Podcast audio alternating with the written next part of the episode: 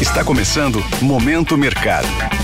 Seu podcast diário sobre investimentos e o mundo financeiro. Muito bom dia para você ligado no Momento Mercado.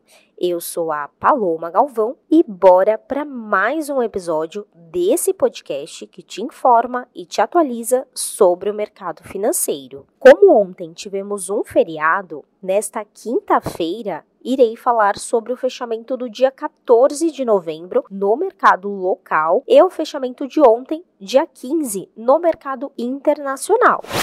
Cenário internacional. No exterior, as bolsas americanas fecharam com ganhos. Os índices estenderam os ganhos vistos no fechamento anterior depois da inesperada queda de 0,5% em outubro ante a setembro do índice de preços ao produtor, o PPI, com um avanço aquém do previsto do núcleo de inflação. A informação reforça expectativas de que o Banco Central norte-americano poderá evitar uma nova rodada de aumento de juros no país. Entre os índices, o Dow Jones subiu 0,47%, S&P 500 avançou 0,16% e Nasdaq, que é o mais exposto à tecnologia, ganhou 0,07%. Desta forma,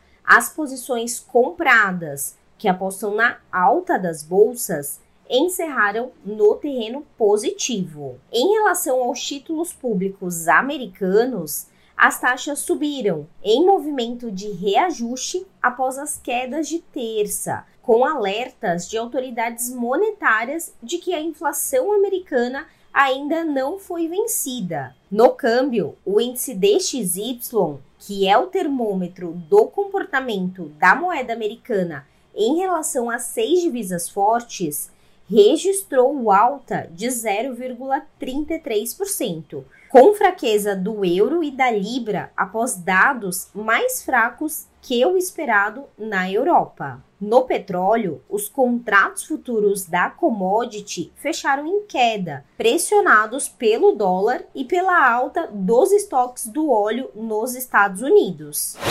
Cenário nacional. Por aqui, o dólar encerrou o dia em queda firme, recuando 0,93%, em sintonia com a onda global de enfraquecimento da moeda americana na terça-feira. As alocações compradas ou expostas à variação cambial fecharam no vermelho. Na renda fixa, os juros futuros operaram em baixa nos principais contratos, os dados de inflação ao consumidor nos Estados Unidos, abaixo do esperado para outubro, resultaram no maior apetite ao risco e contribuíram para o movimento durante o dia. Assim, as posições tomadas, que apostam na alta dos juros futuros, encerraram em baixa. Na bolsa, o Ibovespa teve alta de 2,29% e encerrou aos 123 mil pontos,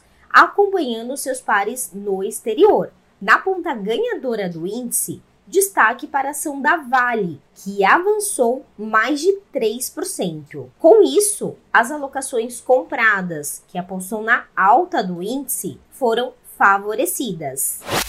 Pontos de atenção. Fique atento à divulgação da produção industrial e dos dados semanais de desemprego nos Estados Unidos. Sobre os mercados, agora pela manhã, as bolsas asiáticas fecharam majoritariamente em baixa, com as bolsas de Xangai e Tóquio no negativo. Na Europa, os índices estão sem sinal único. Em Nova York, os mercados operam em baixa modesta, em um movimento de espera pela divulgação de dados econômicos no país. Desta forma, termina o Momento Mercado de hoje. Agradeço a sua audiência.